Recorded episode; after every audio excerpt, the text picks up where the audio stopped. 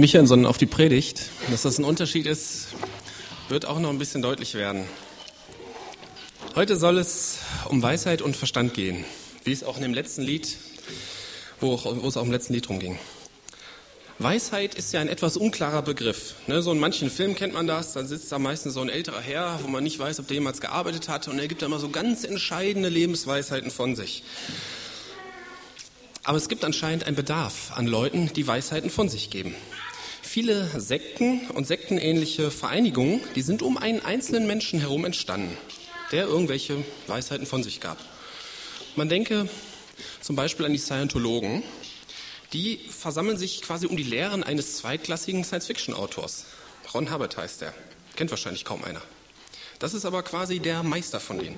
Oder die christliche Wissenschaft ist auch so was relativ Dubioses. Da gibt es eine Gründerin und nur wie die die Bibel erklärt, so ist das richtig. Ne, das ist dann eine Person und da versammeln sich alle drum. Und da gibt es unzählige mehr. Wenn sich da mal ein bisschen mit beschäftigt, läuft das meistens auf eine so eine Person heraus. Oho, werden da manche einwerfen. Ihr seid doch auch nichts anderes. Ihr versammelt euch um die Weisheiten eines Zimmermanns aus Israel. Man könnte auch noch einen draufgeben und sagen, klar, machen alle so. Ne? Volk Israel hat sich nach den Weisheiten des Mose gerichtet, die Moslems nach Mohammed, die Buddhisten nach Buddha und so weiter. Wir machen es ja genauso, oder? Wenn man sich die Anzahl der Lehrer in der Bibel ansieht, die, die die Weisheiten weitergeben haben, dann merkt man schon, dass nicht wie so häufig alles nur von einer einzigen Person kommt, obwohl Jesus natürlich die zentrale Hauptperson ist. Wir wollen uns heute mit der Weisheit in erster Linie anhand von Sprüchen Kapitel 1 bis 9 betrachten. Wenn das jetzt nicht alles lesen, keine Angst, würde ein bisschen lange dauern. Und dabei möchte ich auch den Verstand mit euch betrachten. Denn auch hier gibt es gewisse Missverständnisse über den Verstand. Der bekannteste Vers über den Verstand dürfte Sprüche 3, 5 und 6 sein. Vertraue auf den Herrn mit deinem ganzen Herzen und stütze dich nicht auf deinen Verstand. Dieser Vers scheint den Verstand hm, etwas abzuwerten. Ne? Verlass dich nicht auf deinen Verstand. Aber ich möchte mit euch einige weitere Stellen aus der Bibel betrachten, die den Wert und die Funktion und die Stellung des Verstandes deutlich machen. So, um über etwas zu reden, muss man erstmal wissen, worüber man redet. Was ist Weisheit, was ist Verstand?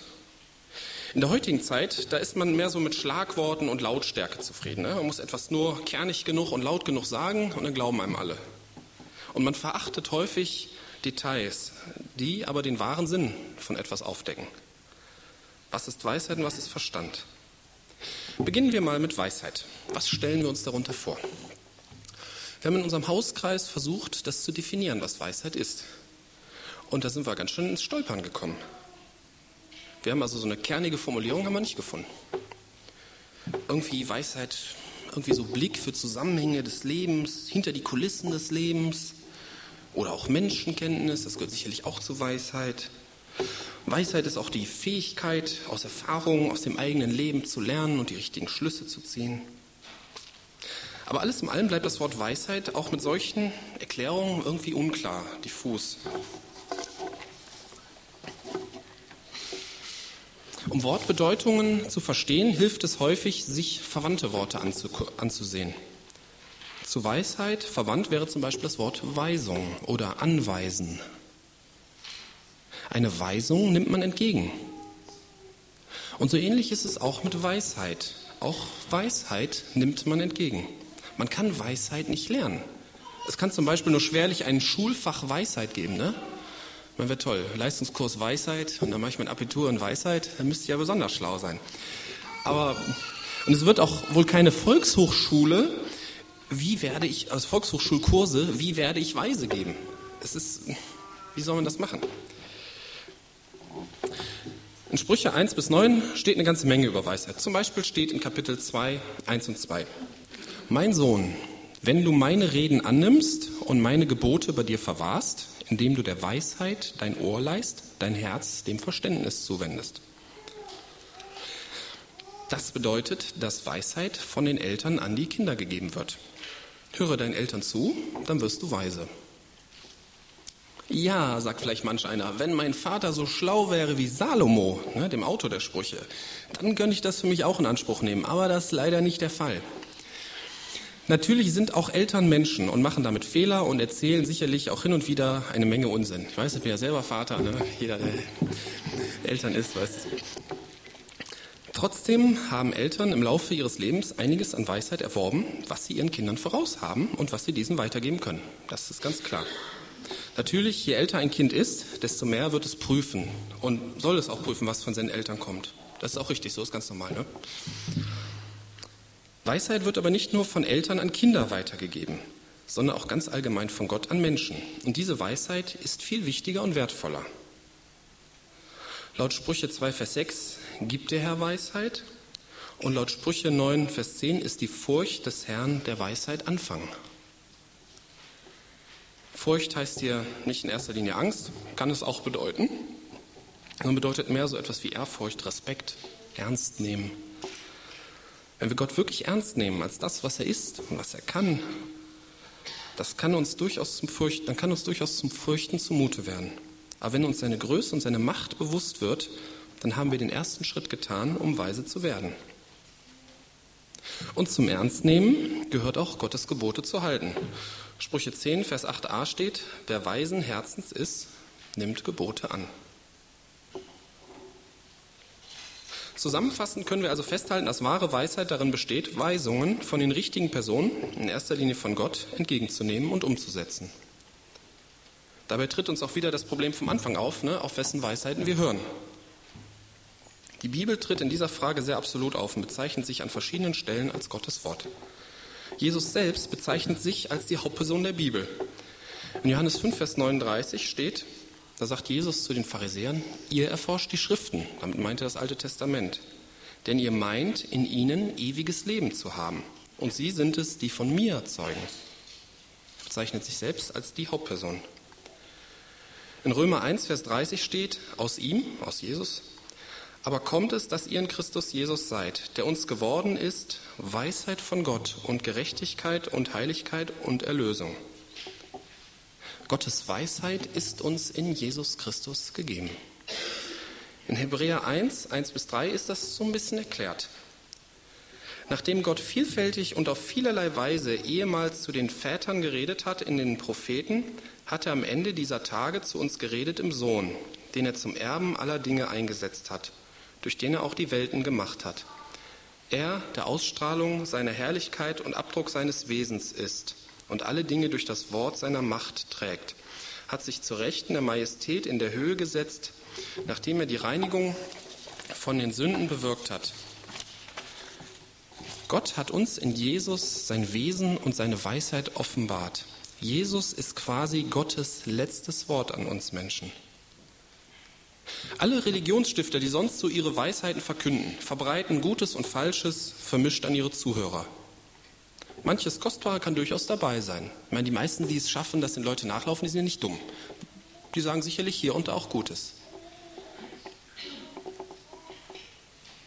Aber es ist überhaupt kein Vergleich zu dem, was wir von Gott in Jesus Christus bekommen können. Beweisen kann ich das nicht, aber vielleicht wird es auch noch deutlicher, wenn wir nachher vom Nutzen der Weisheit reden. Zur Bedeutung des Wortes Verstand ist nicht so viel zu sagen, weil die Bedeutung ungefähr klar ist. Verstand kommt von Verstehen. Und das hängt sicherlich mit der Intelligenz zusammen. Auch das Wort Klugheit, das hier im Text öfter auftaucht, also in den Sprüche 1 bis 9, hat eine verwandte Bedeutung zum Wort Verstand. Der Verstand beinhaltet verschiedene Facetten, Kombinationsgabe, Auffassungsgabe, Gedächtnis und noch manches mehr.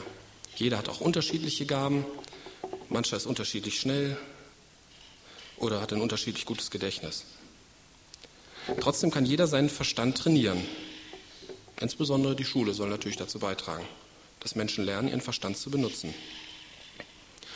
Und auch Gott möchte, dass wir lernen, sein grandioses Geschenk, den Verstand zu benutzen, immer besser zu benutzen.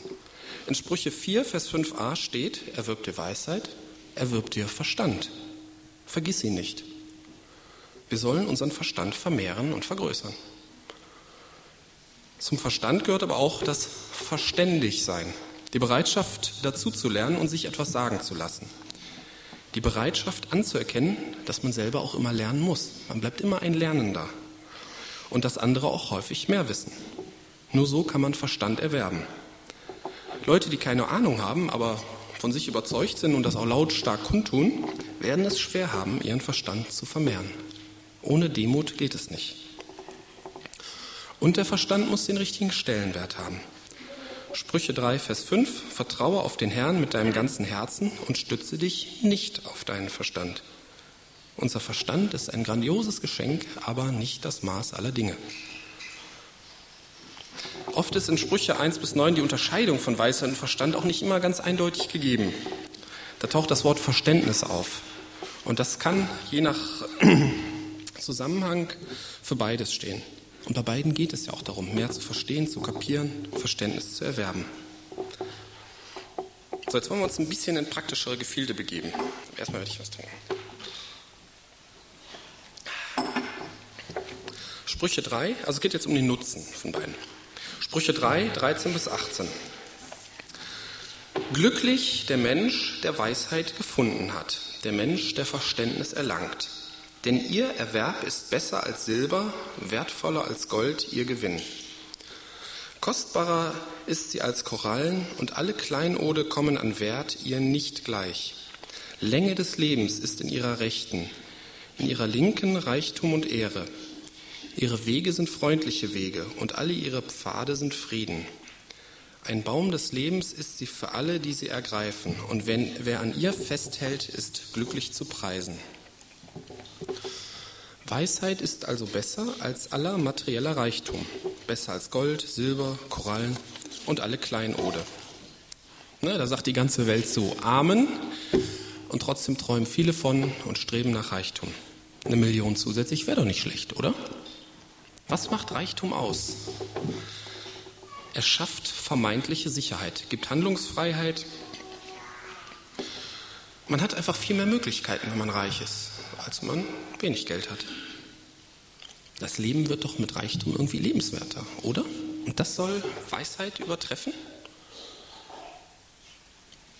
Wenn es nur um irgendeine Weisheit geht, die nicht von Gott ist, dann kann sie zwar hier und da nützliche Gedanken enthalten, aber sie kann nicht das bieten, was Reichtum bietet. Sicherheit, Handlungsfreiheit, viele Möglichkeiten. Falsche Weisheit kann das nicht bieten. Schauen wir uns mal eine Bibelstelle an. Sprüche 3, 19 und 20. Der Herr hat durch Weisheit die Erde gegründet, die Himmel befestigt durch Einsicht. Und seine Erkenntnis und durch seine Erkenntnis brachen die Fluten hervor, die Wolken triefen von Tau. Gott hat nach seiner Weisheit die Erde gemacht. Er hat nach seiner Weisheit alles erschaffen. Die ganzen physikalischen Prinzipien, Gesetze, naturwissenschaftlichen Gesetze und so weiter. Hat alles Gott nach seiner Weisheit gemacht. Und er hat nach seiner Weisheit den Menschen geschaffen. Wenn man sich also an diese Weisheit hält, dann lebt man passend dazu, wie Gott diese Welt erschaffen hat. Hierbei muss man natürlich festhalten, dass die Welt eine gefallen ist. Das heißt, die Menschen, die hier leben, die möchten nicht so leben nach der Weisheit Gottes. Und deswegen kann das schwierig sein, sich an Gottes Weisheit zu halten. Aber schauen wir uns erstmal die Leistungen des materiellen Reichtums an. Einfach mal um zu vergleichen. Sicherheit, Handlungsfreiheit, viele Möglichkeiten. Sicherheit. Man sagt ja immer, Reichtum ist nicht wirklich sicher. Es gibt Inflation, Wirtschaftskrisen, Börsenkräche und man kann ruckzuck wieder arm werden. Ist natürlich was dran. Aber wenn ich mir zum Beispiel überlege, ich müsste mein Haus nicht finanzieren, sondern könnte das bar bezahlen, das würde mich nicht stören. Das Gefühl wäre irgendwie besser. Oder auch die vielen Möglichkeiten, die Reichtum bietet. Mit meiner Familie nach Australien in Urlaub zu fliegen, das wäre doch irgendwie reizvoller, als mit dem alten VW-Bus ins Centerpark zu fahren. Ne? Könnt ihr doch nachvollziehen, oder? Wir sind uns bewusst, wir müssen uns bewusst darüber sein, dass Reichtum einen gewissen Reiz hat. Das ist einfach so. Interessanterweise warnt die Bibel aber vor dem Reichwerden wollen. 1. Timotheus 6, 9 und 10. Die aber reich werden wollen, fallen in Versuchung und Fallstrick und in viele unvernünftige und schädliche Begierden, welche die Menschen in Verderben und Untergang versenken. Denn eine Wurzel allen, alles Bösen ist die Geldliebe, nach der einige getrachtet haben und von dem Glauben abgeirrt sind und sich selbst mit vielen Schmerzen durchbohrt haben. Hm. Man müsste also irgendwie ohne Geldliebe reich werden, dann hätte man das Problem nicht. Warum steht das in der Bibel? Warum macht Gott nicht einfach alle reich? Wäre doch toll, ne? Gibt ja auch Prediger, die verkünden das alles, du musst nur glauben und dann gibt es richtig Asche. Gott hat die Erde nach seiner Weisheit gemacht und er weiß, wie wir glücklich werden können. Und Gott warnt ja nicht vor Geldliebe, weil er jetzt irgendwie neidisch wäre. Hat ja alles, ihm gehört ja alles. Er spricht hier von Versuchung, Fallstrick, schädliche Begierden und Schmerzen. Dagegen verheißt Gottes Weisheit, wie wir es vorhin gelesen haben, langes Leben, Reichtum, Ehre, freundliche Wege, Frieden und Glück. Aha, so wird man also reich und das alles ohne Schmerzen. Es geht hier um Qualität und nicht um Quantität. Betrachten wir einmal die einzelnen Verheißungen der Weisheit. Langes Leben. Nun wird nicht jedes Gotteskind 110 Jahre. Aber zum einen lebt jedes Gotteskind ewig bei Jesus. Und das ist wirklich lang und gut. Und zum anderen hat auch das irdische Leben eines Gotteskindes, wenn es sich an Gottes Gebote hält, normalerweise auch lange Auswirkungen nach seinem Tod hier auf der Erde. Und das kann man auch als langes Leben betrachten. Reichtum. Aha, endlich geht es um Kohle. Was ist denn Reichtum nun wirklich? Der gutbürgerliche Mensch sagt, mein wirklicher Reichtum liegt in der Familie. Und da ist auch was dran. Wer glücklich verheiratet ist und oder Kinder hat, wird bestätigen, dass darin ein ungeheurer Reichtum liegt. Aber ich denke, man macht einen Fehler, wenn man alleine in der Familie nicht materiellen Reichtum finden will. Der wichtigste Schatz, den man finden kann, ist Gott selbst. Für die Leviten, die Priestern vom alten Israel, sollte Gott selbst der Lohn sein. Sie konnten nicht viel materiellen Reichtum anhäufen, sie mussten sich mit Gott begnügen. Wenn sich ein Christ bewusst macht, was für ein Reichtum es ist, zu Gott, zu dem Schöpfer des Universums, eine persönliche Beziehung zu haben, dann bekommt er eine Ahnung davon, warum materieller Reichtum nicht so wichtig ist. Jemand, der kein Gotteskind ist, der kann das natürlich gar nicht nachvollziehen. Aber auch ein Christ vergisst es oft im täglichen Stress. Man ist ja von Beruf und, und so weiter so gefangen, dass man da nicht immer dran denkt. Hat ja jeder sicherlich schon mal erlebt. Es geht nicht darum, dass man irgendwie ergriffen irgendwelche Weisheiten liest und sagt, oh, arm sein ist so toll, sondern es geht darum, dass gegenüber der Beziehung zu Gott alles andere verblasst. Auch die Familie. Hier werden sicherlich einige aufschreien, hey, man kann für die Religion nicht die Familie vernachlässigen und so weiter. Darum geht es auch gar nicht. Gott wird niemals zulassen, dass die Familie vernachlässigt wird, wenn man ihm dient und verbietet uns auch, sogar explizit die Familie zu vernachlässigen. Aber trotzdem ist die Familie nicht die Nummer eins, sondern Gott. Ja, dann ging es um Ehre. Ehre ist gleich Anerkennung, Ehre sucht doch irgendwie, äh, Anerkennung sucht doch irgendwie jeder und mit materiellem Reichtum kann man sich die Anerkennung kaufen. Ne? Hätte man direkt mehrere Probleme auf einmal gelöst. Aber es gibt natürlich echte und vordergründige Ehre vor Menschen und es gibt Ehre vor Gott. Wenn man reich ist, dann sagen einem die Leute, was man gerne hören möchte. Wenn man echte Ehre vor Menschen hat, dann reden die Menschen manchmal auch hinter dem Rücken positiv über einen. Aber für die Ehre vor Gott ist es nur wichtig, dass man seine Sünden bekannt hat und Jesus angenommen hat. Was andere Menschen von uns halten, interessiert ihn dann nicht besonders. Und Gottes Weisheit liegt daran, das Opfer von Jesus Christus für uns anzunehmen. Ja, von den Zusagen der Weisheit bleiben noch freundliche Wege, Frieden und Glück. Na, das wünscht sich mit Sicherheit jeder. Und hier geht der Vergleich von materiellem Reichtum und Gottes Weisheit eindeutig für Gottes Weisheit aus. Diese drei Dinge kann man nicht kaufen. Höchstens unechte Kopien. Und das ist auch jedem klar, dass das nicht geht. Gottes Weisheit verheißt also langes Leben, Reichtum, Ehre, freundliche Wege, Frieden und Glück. Und es gibt noch weitere Nutzen, die in Gottes Weisheit liegen. Zum Beispiel verhilft Gottes Weisheit laut Sprüche 8, Vers 15 zu gerechten Entscheidungen. Das ist natürlich für Politiker wichtig. Der Autor der Sprüche, Salomo, der war ja König. Aber auch für Eltern, es tut doch normalerweise einem Vater oder einer Mutter weh, wenn man sein Kind aus Versehen ungerecht behandelt. Und da kann Gottes Weisheit schon helfen. Es gibt noch weitere Nutzen der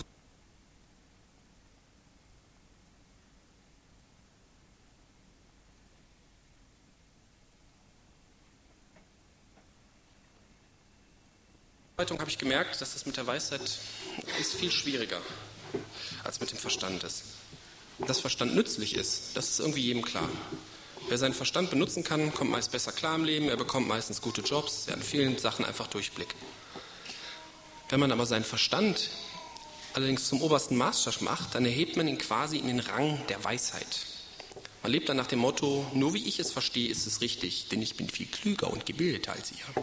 Hört auf das, was ich sage, dann geht es euch gut. Und dazu äußert sich Gott auch in einigen Versen, Römer 1, 20 bis 23. Denn sein unsichtbares Wesen, also Gottes unsichtbares Wesen, sowohl seine Kraft als auch seine Göttlichkeit wird vor Erschaffung der Welt an in dem Gemachten wahrgenommen und geschaut, damit sie ohne Entschuldigung seien. Weil sie Gott kannten, ihn aber weder als Gott verherrlichten, noch ihm Dank darbrachten, sondern in ihren Überlegungen in Torheit verfielen und ihr unverständiges Herz verfinstert wurde. Indem sie sich für Weise ausgaben, sind sie zu Narren geworden und haben die Herrlichkeit des unverweslichen Gottes verwandelt in das Gleichnis eines Bildes vom verweslichen Menschen und von Vögeln und von vierfüßigen und kriechenden Tieren. Menschen und Tiere kann ich irgendwie verstehen, Gott aber nicht.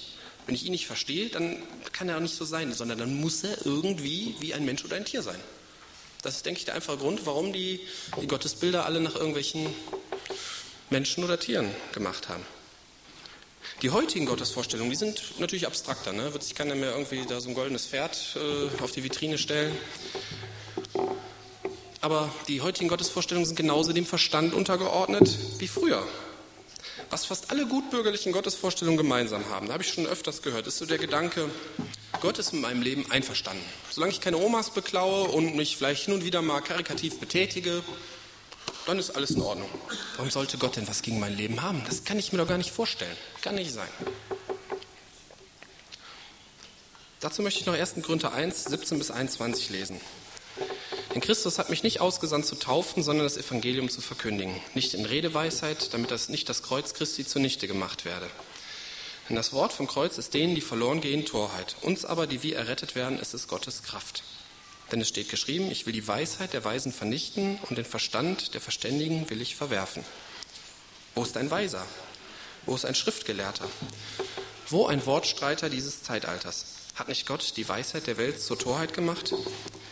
Weil ja in der Weisheit Gottes die Welt, weil, denn weil ja in der Weisheit Gottes die Welt durch die Weisheit Gott nicht erkannte, hat es Gott wohlgefallen, durch die Torheit der Predigt die Glaubenden zu erretten.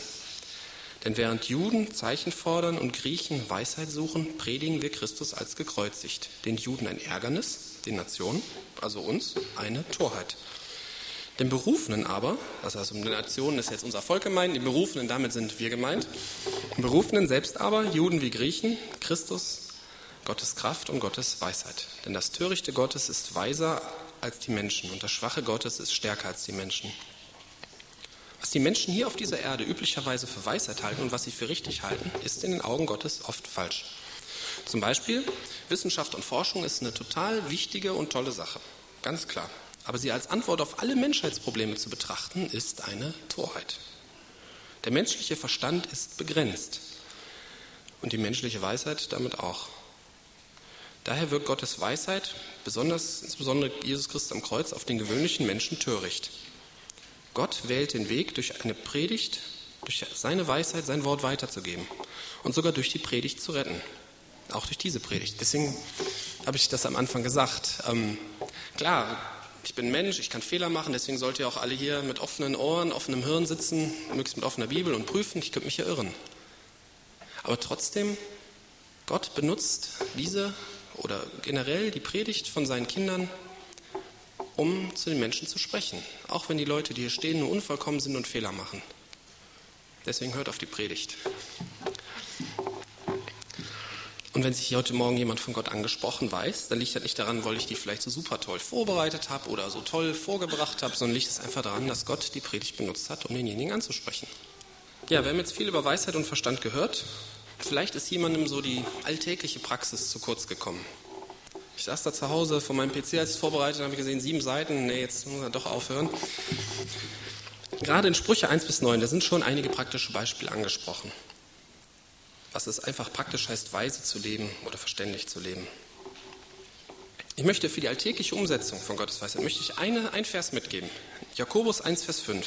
Wenn jemand aber von euch Weisheit mangelt, so bitte er Gott, der allen willig gibt und nichts vorwirft, und sie wird ihm gegeben werden.